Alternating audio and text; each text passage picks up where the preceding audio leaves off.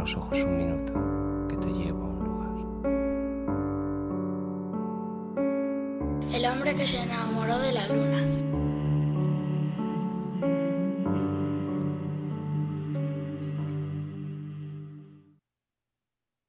Damos paso, comenzamos al segundo bloque de esta edición, esta Luna 336, que estamos grabando desde el incomparable espacio de la azotea del Hospital Materno Infantil del 12 de octubre, aquí en Madrid, con unas vistas maravillosas y con un público, pues bueno, que nos emociona. Que es que mil gracias, porque estamos rodeados de los profesionales del hospital, de los niños y las niñas que están hospitalizados, de sus familias y que nos están acompañando en lo que está siendo el programa que más nos está emocionando llevar a cabo. Así que reiteramos las gracias por estar aquí. Eh, en este segundo tramo vamos a recibir a una de las personas más respetadas y más queridas de este país que tal como está el patio, dice mucho de nuestro invitado. Hoy nos acompaña un campeón del mundo y de Europa dirigiendo la selección nacional de fútbol, entre otros muchos logros como entrenador y jugador de fútbol. Pero también una persona muy apegada a causas sociales de diferente índole que ahora nos va a explicar. Hoy está junto a nosotros y para nosotros es un enorme honor recibir a Vicente del Bosque.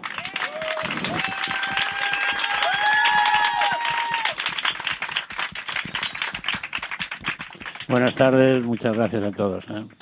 Vicente del Bosque, qué bien tenerte en estos micrófonos. Sí, y además en este espacio en el que nos encontramos, que tuve la suerte, no sé si hace cinco o seis años, de inaugurar estas instalaciones, un espacio que estaba muerto en el, en el hospital, pero que se le ha dado una utilidad que yo creo que es evidente que todos los niños y las familias pues pueden disfrutar. Inauguramos, bueno, inauguramos, yo participé con la Fundación Juega Terapia, que es la artífice de, este espacio en, La Paz, aquí en 12 de octubre y también en la Fe de Valencia. Y yo creo que han sido eh, circunstancias fantásticas para todos los que tienen, bueno, eh, el, tener que estar aquí, ¿verdad? Es un espacio que le da una vida muy especial a los, a los centros, que los niños enseguida lo sienten como suyo. Y yo creo que eso es algo que, que se que se tenga, que se viva de una forma tan rápida como un espacio muy especial para los niños y, las niñas. Además, yo creo que tenemos que la obligación los mayores de, darle las mejores condiciones de vida a todos los chavales, que es al fin y al cabo el objetivo de curarlos y también de, estar en las mejores condiciones. Eso es. Y que su estancia sea lo, más agradable posible. Eh, y que su día a día, bueno, pues se le facilite que, que tengan otra experiencia. Hace unos días, de nuevo, gracias a los profesionales, nos enseñaron eh, la zona de quirófanos del, hospital infantil. También es especial. También es muy especial porque han hecho eh, un montón de ilustraciones en los pasillos de dibujos que son muy especiales, que, que da una calidez, que da una mirada eh, infantil al espacio y no te da esa austeridad, esa frialdad que tienen otros lugares públicos que no están pensados con la mirada de un niño y cuando allí están los niños se sienten extraños. es que yo creo que tenemos que pensar que en la edad de ellos eh, marca mucho todo lo que te sucede alrededor y, y si es un sitio triste, pues no vas a ser un, vas a trasladar la tristeza el día de mañana. Yo creo que es bueno pues que le demos toda la alegría posible para llevar adelante tanto a los niños como a los mayores eh, la mejor situación. Allí también nos explicaban, a mí me parece una, una eh, propuesta maravillosa, que en determinadas cirugías los niños a la hora de entrar al quirófano entran conduciendo un minicoche. Vicente, ¿tú sabes lo que es eso? Pues van por el pasillo con el codo fuera, bueno, van al volante diciendo, bueno, voy al quirófano, pero me lo voy pasando bien y voy con una sonrisa. Y el talante de ese proceso es, completamente... Yo el pasado martes me operé de una hernia discal y no es lo mismo la operación de hace no sé cuántos años a la, a la, de, a la de ahora. Yo al, al, día siguiente de operarme, me operé el día uno, el día dos ya me quería ir para para mi casa y yo creo que no me dejaron ir pues porque hay debe haber un protocolo que tengo que estar 48 horas y hasta que no lo cumplí no me fui, pero yo estaba deseando indudablemente desde la atención fantástica de todos los profesionales, pero irme para casa. Y, la verdad que eh, cada día pues la, medicina ha avanzado de tal forma que facilita las cosas a todo el mundo. Sí. ¿Cómo se encuentra de la operación? Me encuentro bien, me han quitado hoy las, los puntos y estoy muy bien. La verdad es que mejor que antes, aunque bueno, no entremos en detalles porque estoy por, por otras partes. Yo creo que tendría que hacerme una revisión de todo, pero bueno, afortunadamente aquí estamos. Sí, que ya aprovechamos la tarde y hacemos un par de visitas y, y lo agilizamos. Cogemos un coche de estos de la zona infantil y nos Bueno, movemos tengo que deciros que no soy arcano. Arcano es un tío simpático, Arcano es un tío inteligente, un tío rápido y que yo creo que yo he sido al contrario, muy seco, muy serio, muy soso y un jugador muy lento. Por tanto, imaginaros que mm, hemos cambiado de, De velocidad. de velocidad. De velocidad, pero no de sabiduría. Bueno, tampoco eso, de eso no abunda mucho. no. Como jugador tuviste lesiones importantes. Sí, he tenido de casi todo, sí, desde abajo hasta arriba. Yo creo desde la clavícula, la rodilla, el peroné, el tobillo siempre. Hemos andado ahí fastidiados, el pubis. Pero bueno, no me quejo, han sido muchos años. He sido un auténtico privilegiado de poder dedicarme a lo que me, era mi juego de niño y lo he alargado tanto, tanto, tanto hasta los 65, 66 años y yo creo que ahora que ya soy jubilado y que no tengo ninguna responsabilidad y que no tengo que no tengo ninguna obligación de nada ni dependo de nadie, pues ahora me doy cuenta de que he sido un auténtico privilegiado de dedicarme tantos años al fútbol. Y ahora, alejado de los focos eh, mediáticos del fútbol, ¿a qué dedica su tiempo? Bueno, pues no me aburro, tengo siempre cosas que hacer, es importante, yo creo, pensar en el mañana. Eh, cuando tenía 26 años y estaba en plenitud de, de condiciones, estaba pensando qué iba a hacer el día que tenía, tuviera 33, 34 y me preparé para ello, para ser entrenador. No lo puedes dejar para último día y cuando ahora estaba eh, estos últimos ocho años que estuve en la selección, del de- desde el 2008 al 2016, pues siempre entre en ese recorrido pues siempre estaba preocupado qué haría al día después. Pues la verdad que eh, tengo una familia afortunadamente y eh, no solo atenderlos a ellos, sino también yo pues vivir la vida y, y con toda austeridad, porque al fin y al cabo tampoco me gustan mucho los lujos, pero sí estoy muy a gusto. Sigue vinculado también a eh, colectivos eh, que están cercanos a estos espacios hospitalarios y Sí, no lo hablamos sí. anteriormente.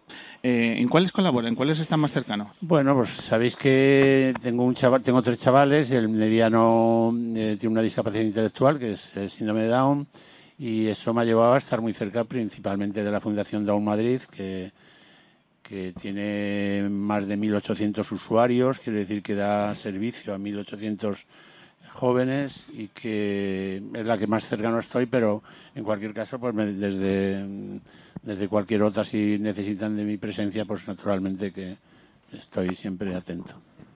Pues mira, eh, voy a tener el lujo de presentarte a una familia que, como anteriormente como Narcano, nos va a contar una experiencia que, que yo creo que es realmente interesante que, compartamos.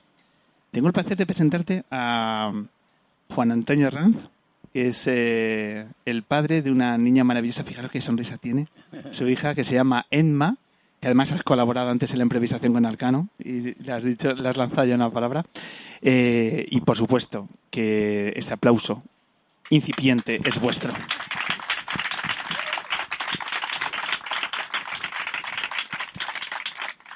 Juan Antonio Ranz, Emma, bienvenidos al hombre que se enamoró de la luna. ¿Cómo estáis? Bien. ¿Bien? Muchas gracias. ¿Qué, qué os parece eh, ubicar un programa de radio en, en este espacio, en la azotea? Pues a mí me parece muy interesante porque eh, este lugar antes para mí era un respiro y ahora al ver que se hacen aquí más cosas que jugar, que a mí me encantaba, pues hacer un programa de radio aquí es como revivir los momentos felices que se tenían aquí en el hospital. Qué, boni- qué bonito. Por favor, Un aplauso, vamos. Gracias. Tú sigue así que te busco una sección en el programa, ¿eh, Emma? Que yo... O te quita el puesto. Hombre, eso ya al final de temporada, ¿no? Pero primero, ¿una sección tú lo verías? ¿La sección de Emma?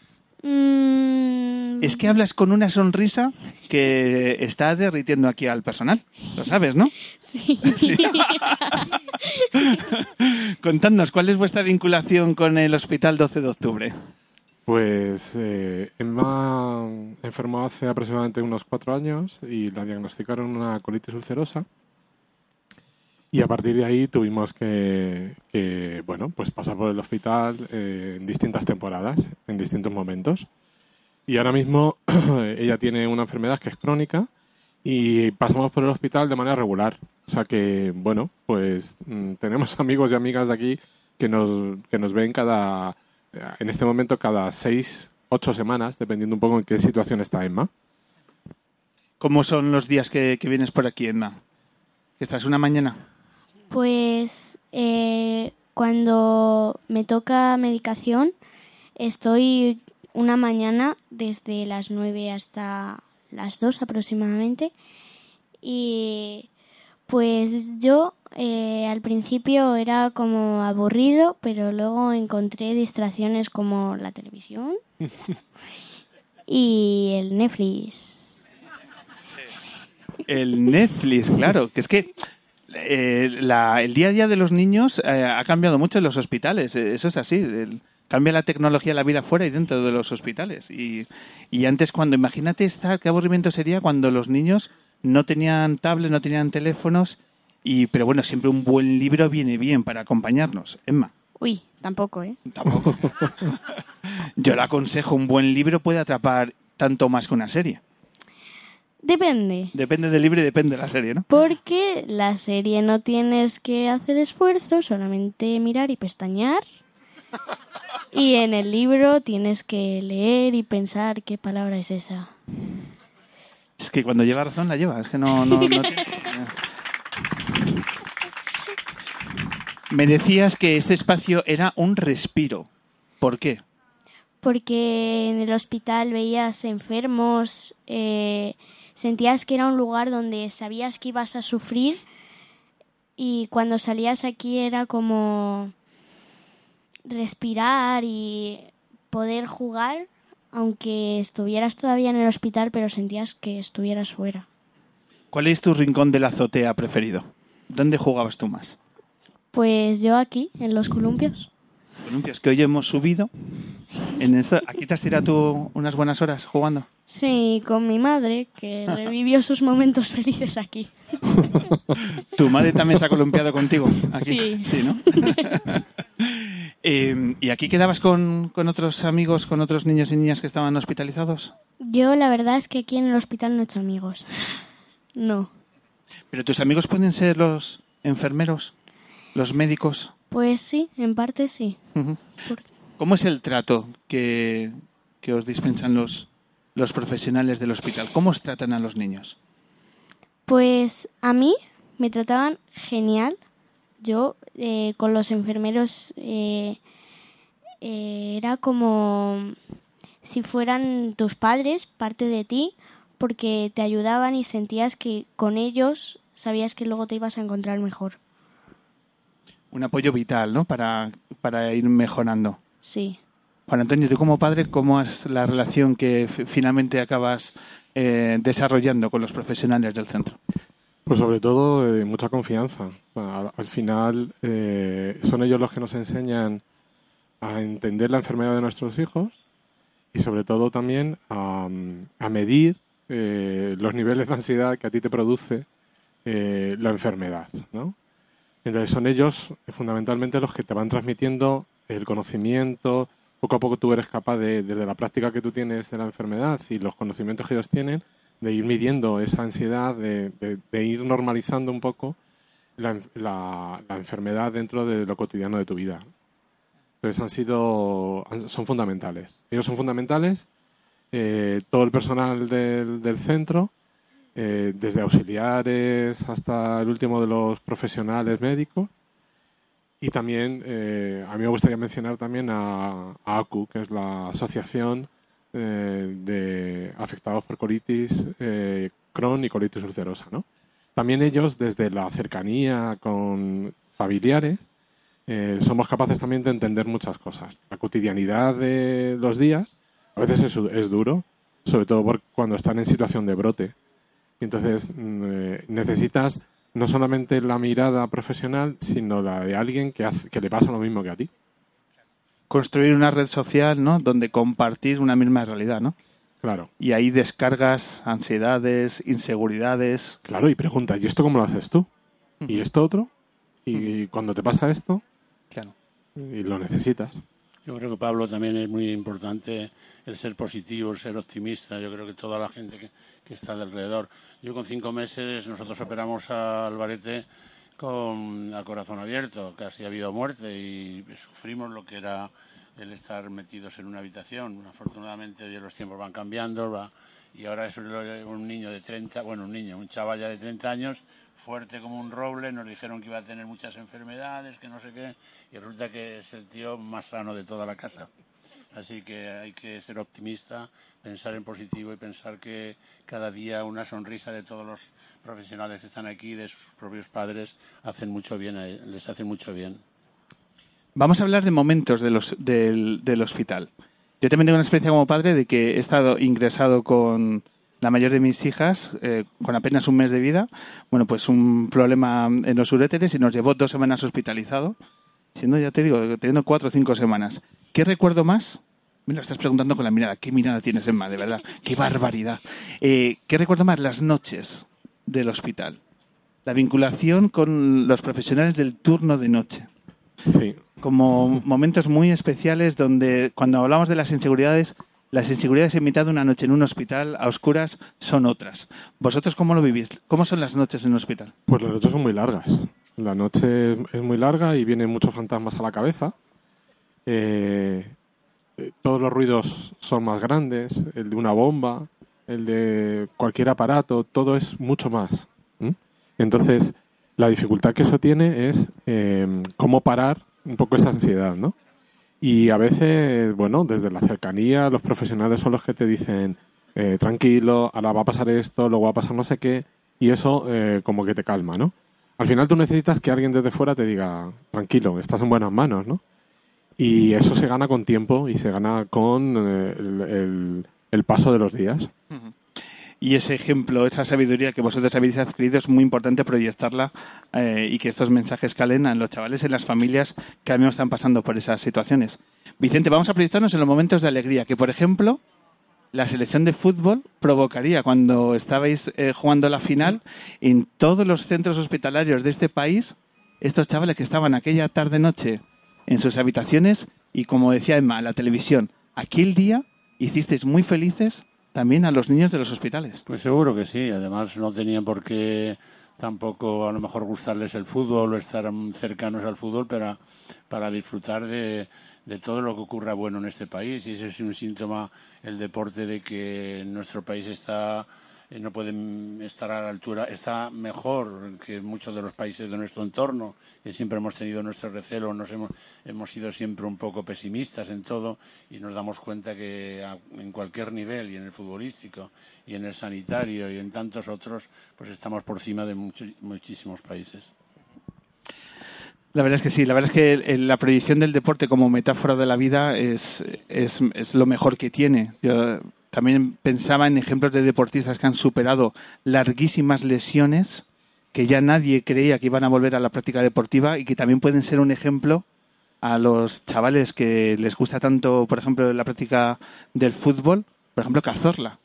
El, el ejemplo de Cazorla que tenido una lesión gravísima, eh, eterna para él, prácticamente eh, fuera ya del, del circuito del fútbol, pero que es la constancia y los buenos profesionales que ha tenido alrededor de él le han propiciado volver a jugar, volver a jugar al nivel de, de primera división y volver a la selección española. Ha sido un éxito extraordinario y ha sido además un chico que ha sido uno de nuestros héroes que hemos tenido en estos años. Claro.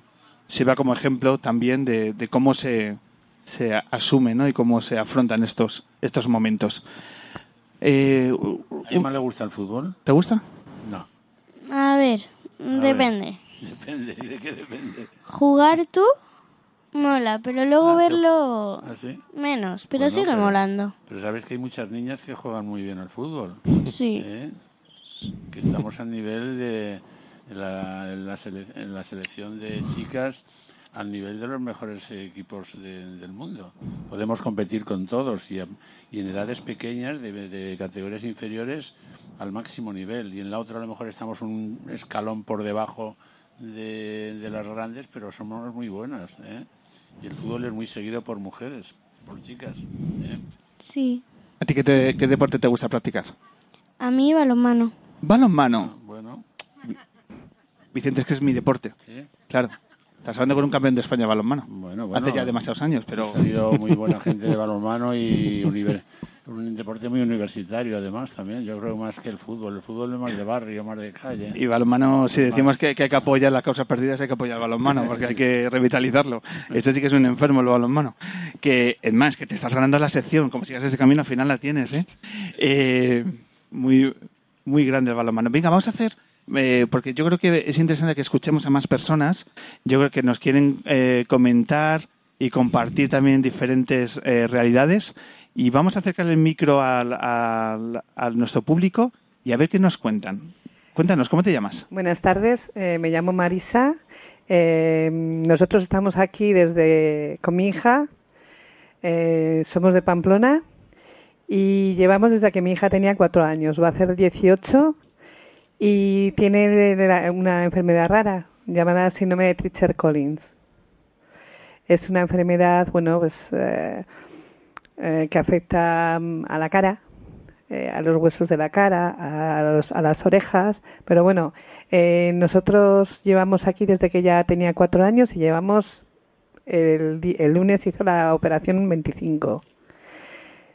mucha gente vais a, a Pamplona a los médicos, nosotros nos ha tocado justamente al revés, nos ha tocado venir desde Pamplona a Madrid para poder, eh, para, que, para que a mi hija la podrían em, curar, por decirlo de alguna manera, porque bueno, esto... Eh,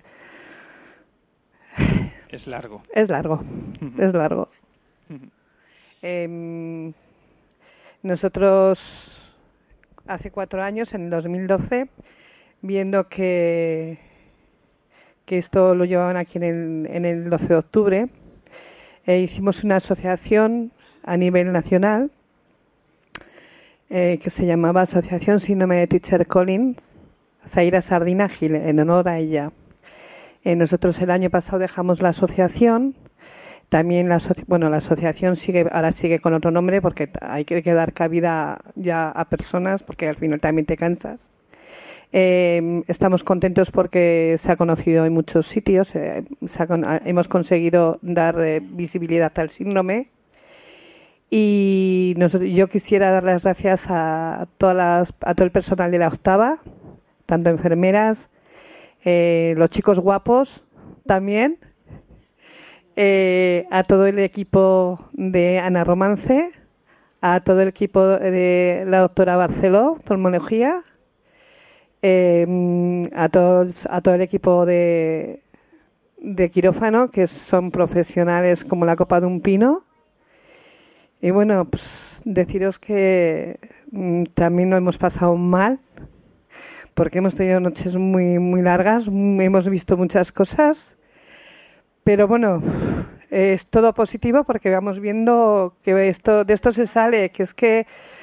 Mm, es largo, pero hay que, hay que echarle, hay que echarle mucho valor y mucho coraje. De hecho, yo ahora mismo estoy en una fundación en Pamplona que es a nivel internacional, que se llama Fundación Merece la Pena. Eh, estamos, eh, se trata eh, sobre la resiliencia y como no podemos parar quietas, porque eso es lo que nos ha tocado, aparte soy en Pamplona la vicepresidenta de Familias Numerosas. aquí tienes que estar siempre peleando y bueno, somos padres y hijos todos con coraje, ¿por qué no decirlo?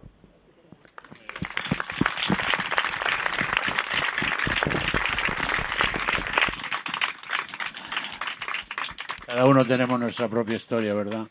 Y yo creo que eh, el talante con el que lo tomáis es fantástico y que no falte.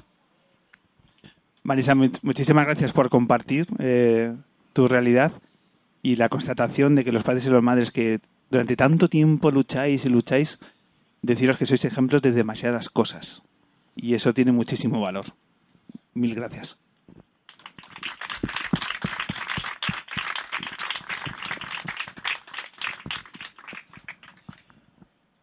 Eh, bueno, la verdad es que son, son mensajes que, que, que emocionan y que nos vamos a llevar una, un- una mochila llena de unas experiencias que yo creo que entramos de una forma y vamos a salir de otra. Yo creo que nuestros oyentes, eh, cada vez que pasen cerca del 12 de octubre, miren arriba y digan, ostras, la cúpula de la azotea, ¿qué será eso? Ya tendrán una, una fotografía más real de lo que, de lo que estamos Me estaba hablando. bonito así que si fuera esto una azotea simple y no hubiera nada. Es que un lugar así lo pondría en cualquier azotea, de, sea un hospital o no. ¿Sabes? Que en, la- en mi oficina del trabajo podríamos poner una de estas. Vicente. O sea, que si quieres lo hablamos. ¿Sabes? Y con nuestra comunidad de vecinos, dos de estas.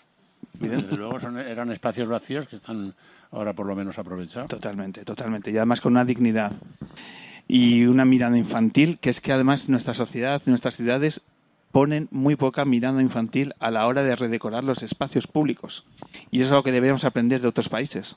No, es que además yo puedo poner ejemplos de que hasta una comisaría con una mirada infantil puede ser otro lugar. Y sentirías diferente a la policía. Los servicios sociales, si ponemos mirada infantil, lo viviríamos con otra, con otro talante. Y los hospitales ya están teniendo otra sensibilidad.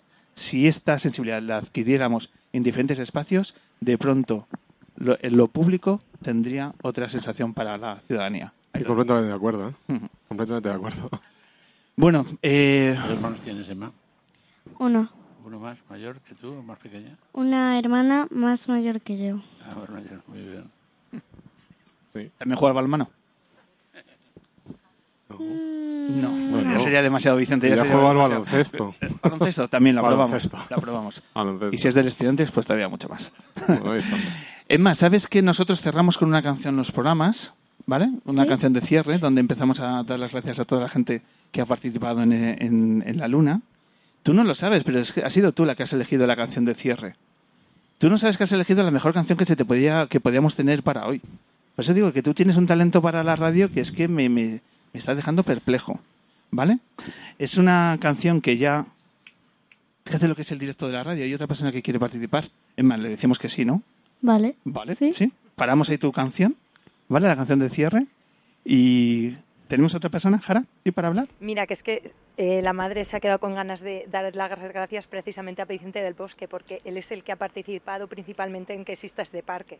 O sea, que, bueno, que lo diga ella, pero de parte de todo el hospital, muchísimas gracias. De verdad que sí, que de parte de todos los afectados, de todos los que estamos aquí y de los que no están y de los que vendrán, muchísimas gracias a Vicente del Bosque por todo esto tan bonito que has, que ha nos sido has dado. una fundación que se llama Juegaterapia, lo vuelvo a repetir, y una señora que tira de allí, que es fantástica. Pero bueno, el que ha dado la cara, el que ha dado la cara visible, muchísimas gracias.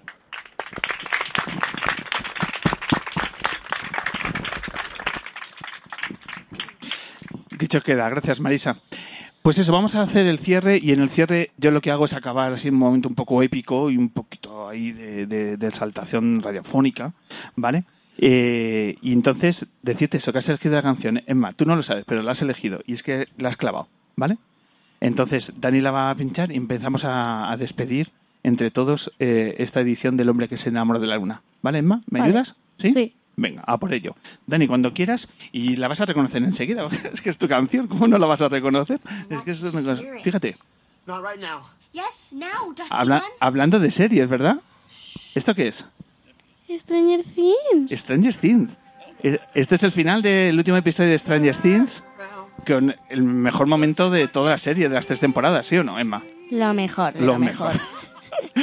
Pues con esta maravillosa canción elegida por Emma, vamos a dar las gracias desde aquí a los protagonistas, a los chavales que esta tarde han dicho, venga, subimos a la azotea porque vamos a hacer entre todos una hora de radio. Que venían Vicente del Bosque y Arcano, pero también vamos a sumar entre todos los profesionales, las familias, así que mil gracias a todos los que han subido a la azotea.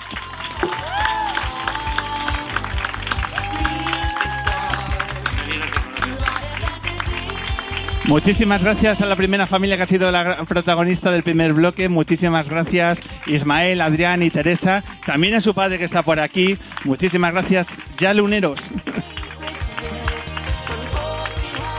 Muchísimas gracias a la nueva generación de la radio y el balonmano, a la mejor sonrisa de la radio. Muchísimas gracias a Edma y por supuesto Juan Antonio. Mil gracias por aceptar esta propuesta. Muchas gracias por aceptar enseguida nuestra propuesta los dos invitados que han puesto la cercanía que necesita y el compromiso a un programa como este. Mil gracias Arcano y mil gracias a Vicente del Bosque. Muchas gracias también a todos los profesionales del 12 de octubre. Nos quitamos el sombrero hacia vuestra labor y por supuesto, Hanna, mil gracias por estos meses que hemos estado trabajando. Ha sido un verdadero placer y yo creo que lo hemos conseguido. Por supuesto también a nuestro equipo, Vicky Cantos, buen viaje, Daniel Lemanas, el que manda, Rebeca Mayorga, la mejor fotógrafa de las azoteas, y un servidor, Pablo Loriente. Nos vemos, un verdadero placer, mil gracias.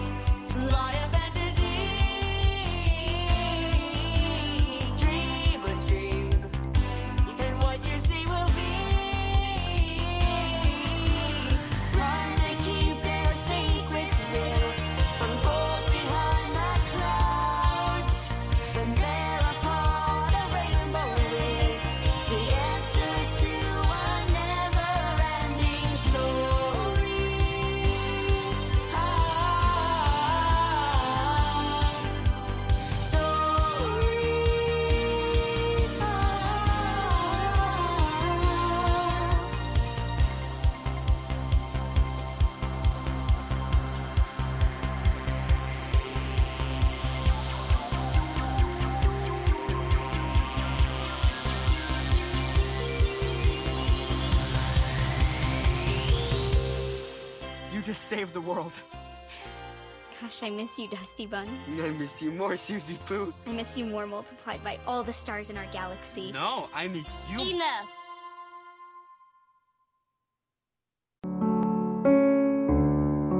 Cierra los ojos un minuto, que te llevo a un lugar.